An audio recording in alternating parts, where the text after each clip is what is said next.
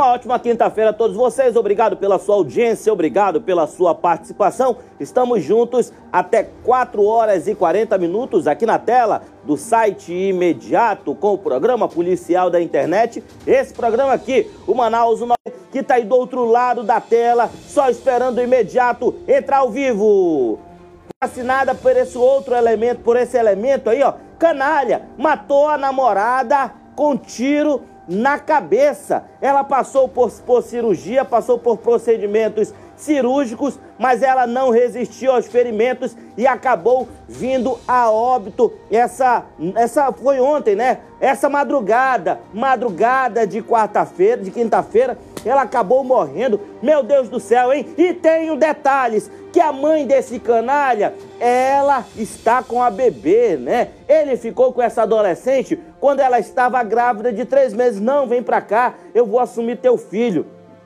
E aí ela teve o filho, ele disse que ia assumir, só que não, ele matou. O que, que nem um louco, primeira, segunda, terceira, esses azulzinhos, esses amarelinhos, ele tá tem tá ali 20, 30 tá marchas, meu irmão. Eles devem ter nesses ônibus aí 20 a 30 marchas, porque, meu irmão, é, é pega, meu irmão, pega, corre pra lá, corre pra cá, e tudo isso você vai acompanhar Hoje, no programa policial da internet, o Manaus 90, Rocan também, hein? Rocan nas ruas prendendo elementos que estão com armas, fazendo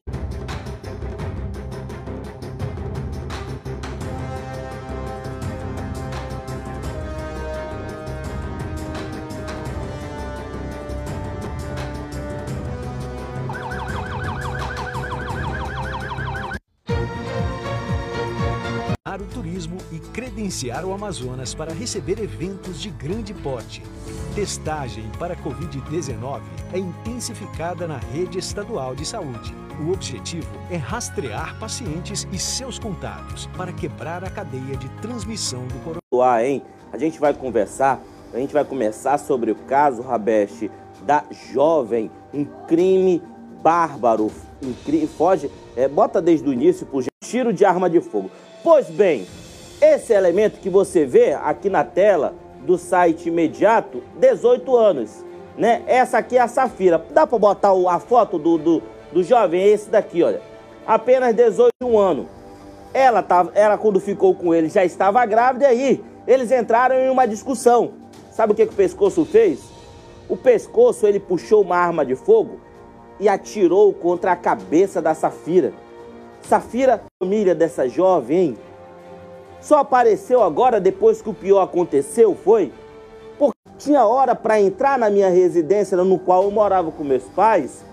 E hoje você vê adolescentes, uma dessa aqui, ó, a Safira, apenas 14 anos, já grávida, saindo de casa para ir viver junto com um elemento que com certeza, que na época tinha 17 anos. E olha o que aconteceu, 17 15 anos era desse jeito. Eu tinha horário para chegar da escola em casa. Né? A minha mãe e meu pai marcavam, olha, 15 minutos tem que estar tá aqui em casa. Se eu não chegasse nos 15 minutos, ela já me esperava. O meu pai e minha mãe já me esperavam. Canalha que matou a Safira de apenas 16 anos com um tiro na cabeça. Acredita-se que esse elemento tem, tem envolvimento com o né? Agora, no programa Manaus 90, a reportagem é de João Gomes.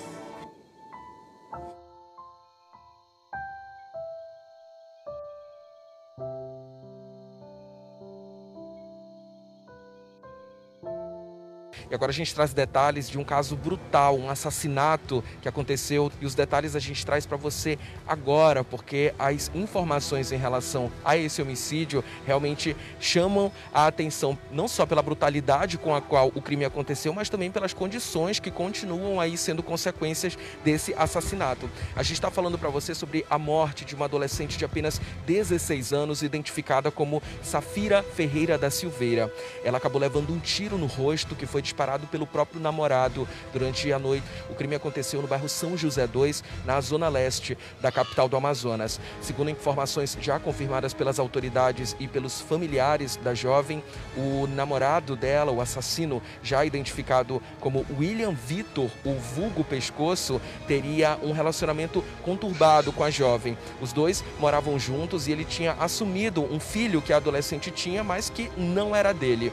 Na noite do crime, segundo as autoridades e a família da vítima, Logo em seguida, ele mesmo, junto com outro familiar, levou a jovem até uma unidade de saúde e simplesmente largou a menina lá como se fosse um cachorro. Em seguida, foi embora com medo da polícia ser acionada e prendê-lo ali mesmo em flagrante. Ela ficou aí em grave estado de saúde e morreu ontem, por volta das 17 horas, em um hospital. O velório, nesse momento, é realizado aqui na casa da mãe da família, que fica, da mãe da menina, aliás, da Safira. A casa da família fica localizada aqui no bairro Alvorada 2, na zona oeste da capital do Amazonas. A gente vai conversar com um dos tios da Safira para entender a que pé está a investigação desse caso, porque além de a adolescente ter sido assassinada com um tiro no rosto e o suspeito ter fugido do local do crime, a luta da mãe da Safira agora é tanto para pegar o suspeito, tanto para encontrar o assassino, como principalmente para resgatar o neto de dois meses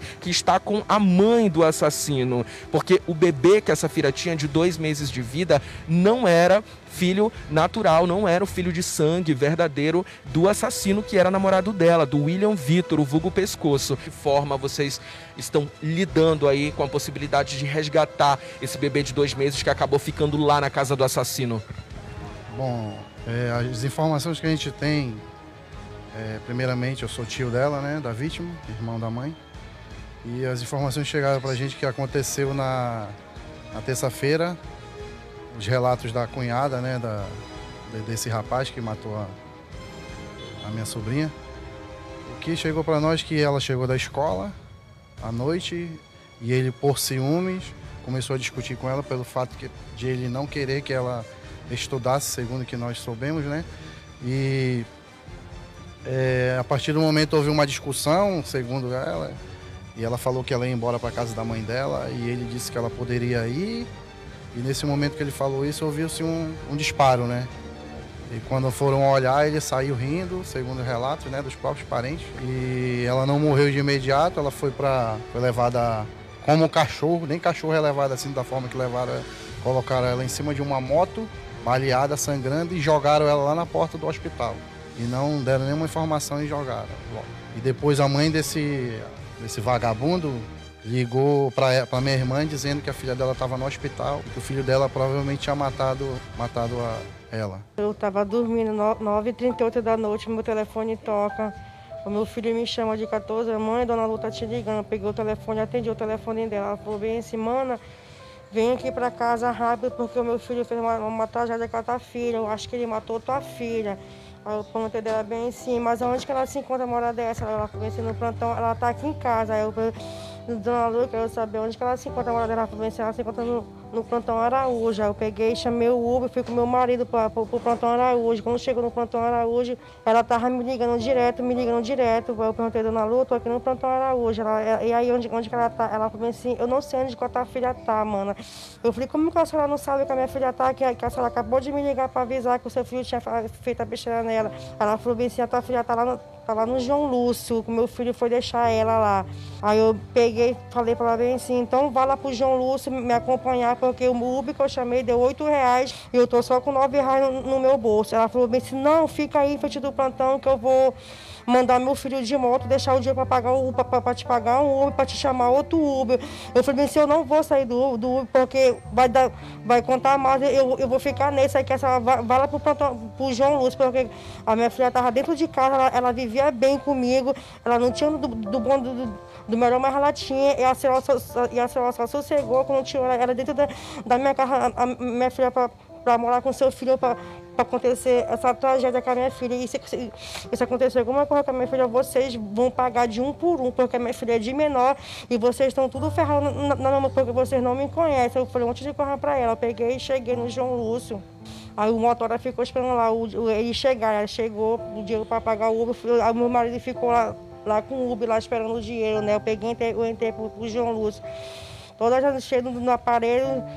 O médico mandou sair para fora que eu não podia ficar com ela naquele momento, que ela estava toda no aparelho já. Que... Quando a senhora chegou, ela já estava entubada? Estava toda incubada já, estava toda incubada, não tive como eu, ver ela não. Aí os, os, os pessoal da recepção me passaram a informação que chegou do, um, um, dois rapazes de moto com ela e jogaram ela lá dentro da, do, do, do João Lúcio, feito uma cachorra. Que ela, eu, eu falei bem assim para ela, que é, é, ela tinha família, que, que, que ela tinha mãe. Aí eu peguei lá na recepção, aí eu fui lá, lá para dentro da, da, da sala, da, de, onde ela estava lá, em toda incubada. Aí o médico mandou sair para fora, tudinho. Mandou eu, eu, eu coisar, me, me acalmar porque eu estava muito nervosa. Aí ele, ele, ele me chamou, daqui mais meia hora ele me chamou. Ele falou bem assim que o tiro que ela tinha pego foi muito grave, que ela ia ter que fazer uma cirurgia. Dessa cirurgia, ela não sabia se ela re, ia reviver cirurgia de risco porque a bala atravessou. Atingiu uma vez o coração dela. Aí eu peguei e fiquei, né? Ele falou bem assim que ela estava sendo incubada, que ela estava tomando as medicações tudinho para ela fazer a cirurgia, mas ia custar um pouco. Mas se ela se recuperasse da, da cirurgia dela, ela ia ficar com muitas sequelas. Aí eu falei para ele, seja o que Deus quiser, porque eu já, eu já tenho a vida, a vida dela na mão de Deus. Já. Aí, aí passou umas horas, chegou a nora dela lá.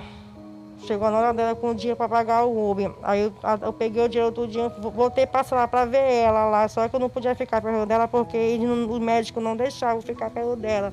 Porque eles estavam fazendo um procedimento para entrar para sala de cirurgia.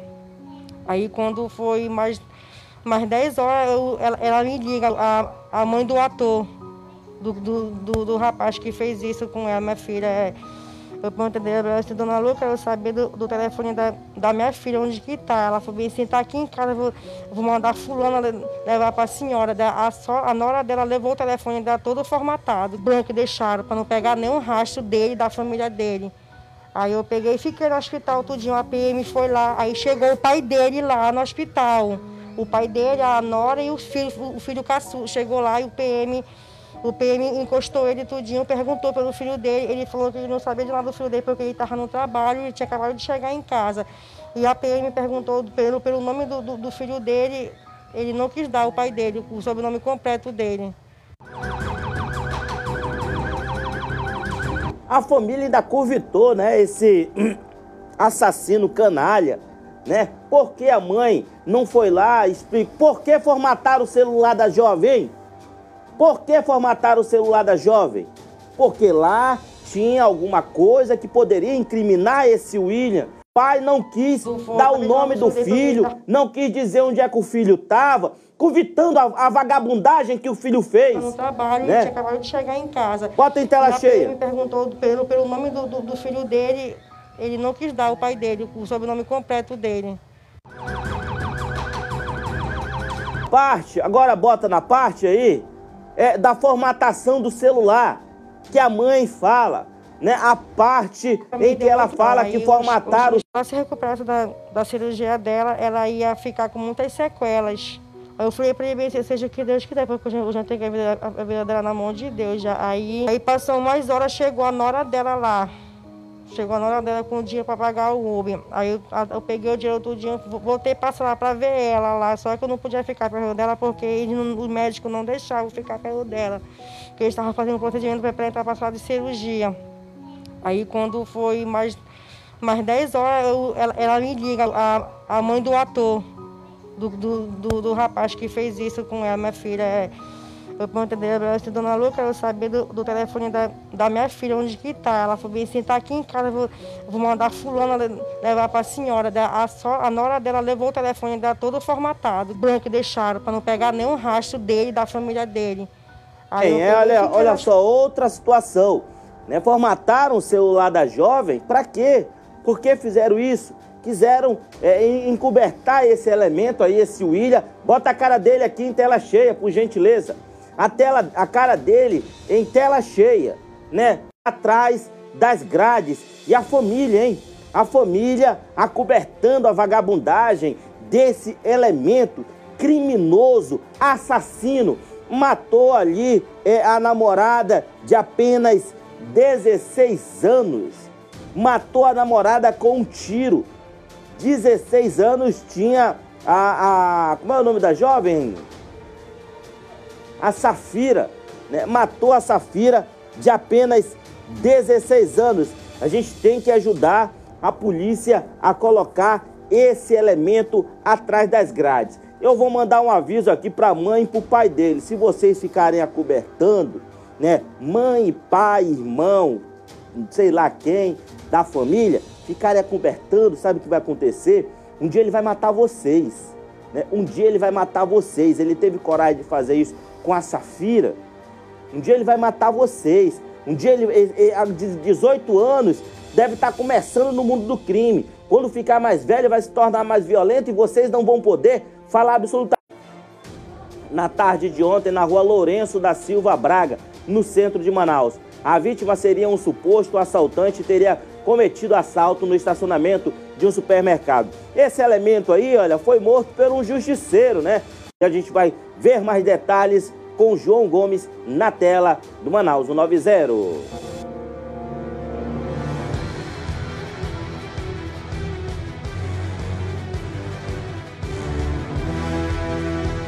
Orleans foi identificado aqui no local como sendo um suposto assaltante. Ele teria tentado cometer o crime contra uma vítima que estaria saindo de um supermercado que fica bem em frente aonde aconteceu a tentativa de assalto. Essa vítima estaria armada e decidiu reagir ao assalto. Ele disparou então alguns tiros contra o Orleans de Souza Ribeiro, de 20 anos, que não resistiu aos ferimentos e morreu aqui mesmo no local. Ao lado do corpo do jovem, a polícia encontrou uma faca manchada de sangue. Então a polícia não descarta a possibilidade de que o homem morto aqui no local tenha conseguido ainda atingir a vítima, tenha tentado lutar contra a vítima e nessa tentativa de luta corporal, a polícia não descarta a possibilidade de que a vítima tenha sido atingida aí com um golpe de faca. Então, exatamente por isso, nesse momento, a cena do homicídio segue controlada pelas autoridades por meio da 24ª SICOM para a chegada da Delegacia Especializada em Homicídios e Sequestros e também o Departamento de Polícia Técnico Científico, DPTC, que vai dar início ao processo de perícia ainda aqui na cena do crime. Logo após o tiro, esse homem, identificado aqui no local até o momento apenas como justiceiro, é assim que as pessoas estão chamando ele, esse homem fugiu aqui da área, se evadiu e até o momento ainda não foi identificado. Não há informações sobre esse homem que teria atirado contra o suposto assaltante, não há informações então sobre o nome, não há informações sobre a identidade dessa pessoa que até agora foi identificada até o momento apenas como justiceiro. Afinal de contas, é assim que a população identifica, é assim que a população denomina essas pessoas que percebem ações criminosas e acabam atirando contra os criminosos. Tenente, rapidamente a 24ª SICOM chegou aqui ao local após ser acionada. O que foi possível de apurar até o momento?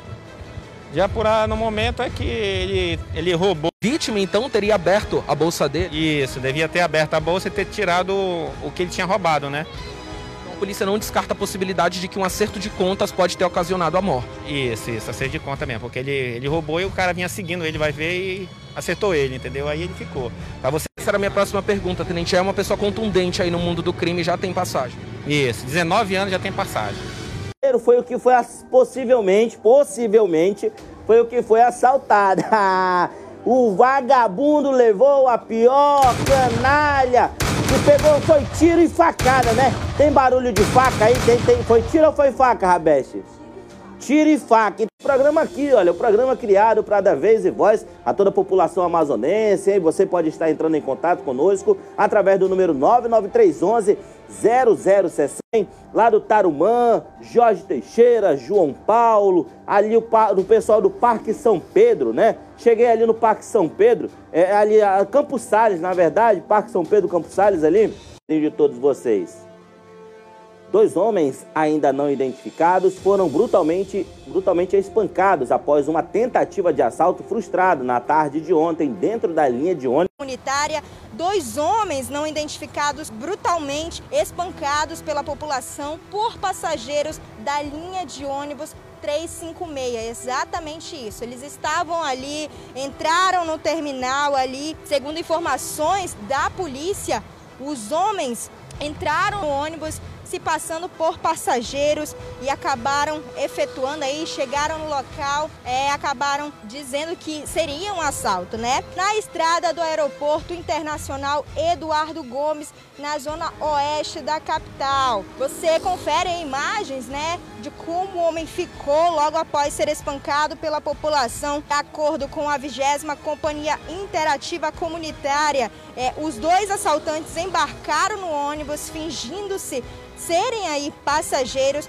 mas não demorou muito para que anunciassem a, a, ação criminosa e acabaram sendo espancados aí pela população. No momento do assalto, em que eles informaram que seria um assalto, eles estavam com uma arma de fogo caseira calibre 12. Os dois começaram a aterrorizar os passageiros, exigindo dinheiro e também aparelhos celulares das vítimas.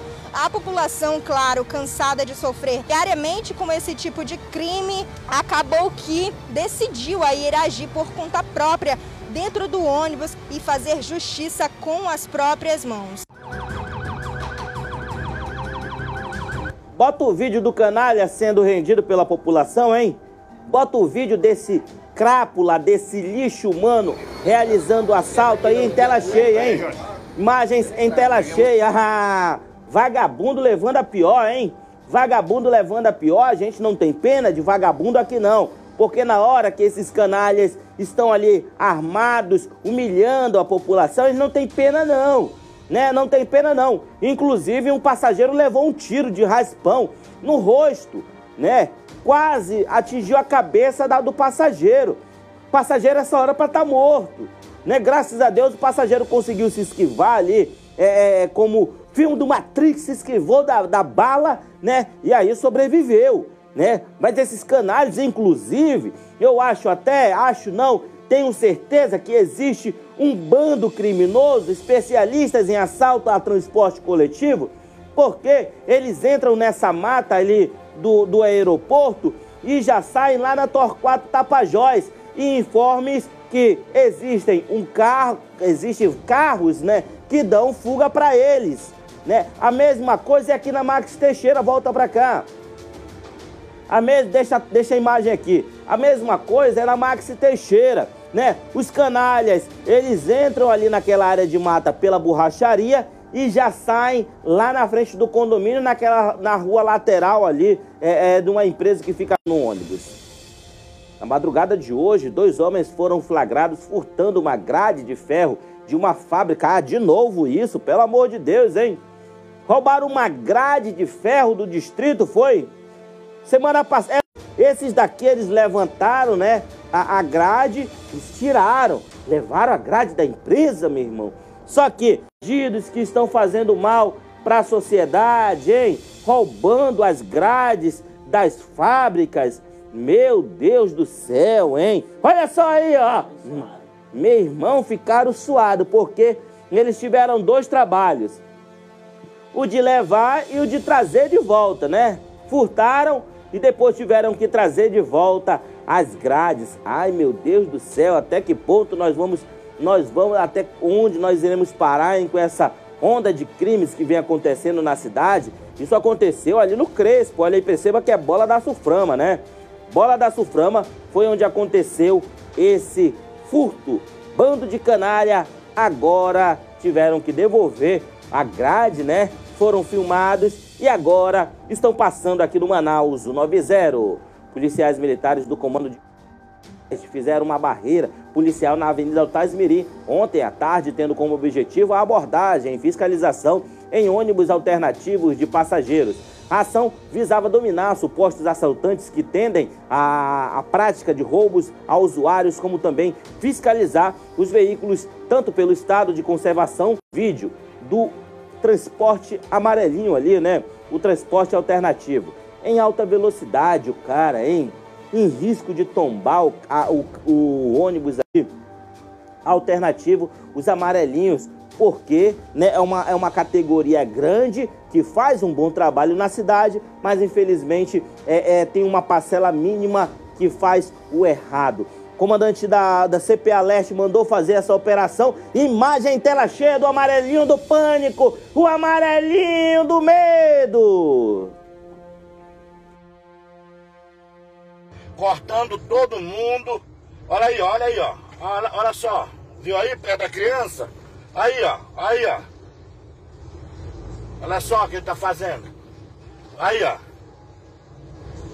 Aí, ó. Placa JXW 4523. Olha aí, ó. Olha aí, ó.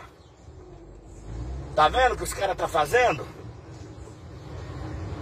Meus irmãos, o que, que esse cara tá fazendo? Olha o que esse cara tá fazendo. Olha como esse cara tá dirigindo esse amarelinho E agora aqui, é do João Gomes na tela do Manaus 190. Agora, direto da zona leste da cidade, as imagens do cinegrafista Rogério Valente garante para você detalhes da Operação Catraca, desencadeada pela Polícia Militar do Estado do Amazonas, mais especificamente pela CPA Leste, o Comando de Policiamento de Área aqui da zona leste da capital do Amazonas. Aqui no local, a Operação Catraca tem o objetivo de dar início a essa espécie de blitz, essa espécie de abordagem aos ônibus coletivos, a momento já dando início a essas espécies de abordagem que tem como objetivo não só garantir a segurança da população aqui na Zona Leste, como de fato também garantir que os motoristas, os condutores desse ônibus amarelinho, desses ônibus leste da capital do Amazonas, e você pode observar que na filmagem o homem consegue flagrar mais um ônibus amarelinho dirigindo desenfreadamente aqui na Zona Leste, aqui nas ruas da Zona Leste da capital do Amazonas. Você pode perceber que o ônibus faz várias manobras imprudentes, coloca em risco a vida dos pedestres e também dos outros condutores que estão ali compartilhando a mesma pista com ele no momento da direção. De que forma que a operação foi pensada? Como que ela acontece hoje aqui na Zona Leste? É, essa operação, na realidade, ela já existe, né? É a Operação Catraca. No entanto, ela está sendo objetivada hoje apenas nos alternativos. Porque além do, das inúmeras denúncias né, de, de, como essas pessoas trafegam aqui na Zona Leste, é uma coisa absurda, né? Tem vídeos na, no YouTube, na, no Facebook, então as denúncias não param de chegar. Então, diante dessas denúncias, Polícia Militar... Coronel, vale lembrar que a população tem uma parcela essencial de responsabilidade, que é a denúncia, para que a polícia possa fazer o trabalho dela. À frente aí da tropa, hein? 4 horas e 43 minutos. Obrigado pelo seu carinho, obrigado pela sua audiência. Amanhã tem programa? Tem? Alguém confirma para mim? Amanhã não tem programa Manaus. Na segunda-feira nós estamos de volta. Um forte abraço a todos vocês.